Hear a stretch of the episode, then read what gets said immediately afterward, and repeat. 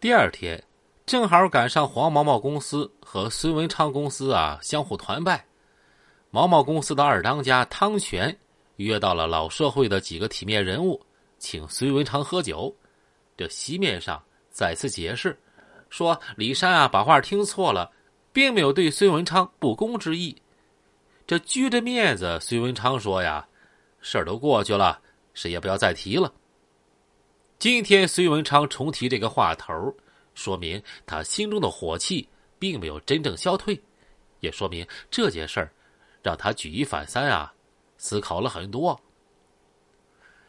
李山那个死娃子吃了豹子胆，也不敢跟我那么说话。他觉得跟上毛毛了是个人物了，哼！哪天惹翻了老子，老子连毛毛一块收拾喽。这话宋亚平啊就不敢乱插嘴喽，因为隋文昌和黄毛毛的关系非同一般，俩人啊都住北门。两家老人关系很密切，在宜宾社会上又是最知名的老大，社会上的重大事情常常是他俩人一块出面。老大之间的那层关系，不是他啊一个二弟啊能琢磨透的。今儿他不满意了，骂上两句，明儿个又坐在一块啊，仍然是朋友，变幻莫测，永无定型。这隋文昌说到正题。二弟啊，你明天有没有事儿啊？啊，成哥有事儿尽管吩咐。嗯，你呀，准备一下找辆车，明天出去办件事儿。隋文昌站起身走了两步，才说：“你到成都去拿几条枪回来。”哎哎，好嘞。孙文昌冷笑，又说：“哼，王二赖皮都在搞枪了。”毛毛手里啊，也不见得没搞。娃儿们跟我做事儿，只带砍刀火枪出去，让人家瞧不起。我已经联系好了，明天你和郝四儿过去，先弄他几支短枪，以后有机会再搞几支啊冲锋枪。再办事情，哼，我看哪个还敢和老子过不去啊！这宋亚平听着兴奋啊，他感到跟着隋文昌是跟对人了。他也朦胧的想到啊，文昌势力壮大，今后自己能得到的好处，哎，有得有得。他一口应承下来。好事儿在楼下，你喊他上来。车怎么，明天开秋六的那辆桑塔纳过去，你和秋六交代一下，就说我要用车，具体去做什么事儿，就不要跟他说了。宋亚平点头，出去啊，招呼好事儿去了。购买枪支啊，这在隋文昌是头一回。以前小弟们看场子、追债，佩戴的都是片刀、匕首和火药枪。这好一点的武器呢，也不过是打现代的啊单双筒猎枪，这个截筒枪、左轮口径枪啊、钢珠枪等等。购置杀伤力更大的这个军用枪械，说明他着意要加强队伍的火力装备。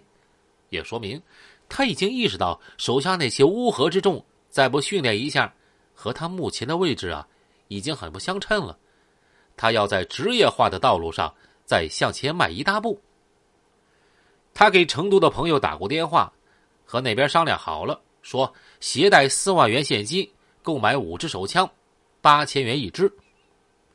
依照隋文昌的吩咐，没有公司的车，调用了秋六的桑塔纳。好四儿开车，这好四儿啊是隋文昌的私人司机，兼为隋文昌管账。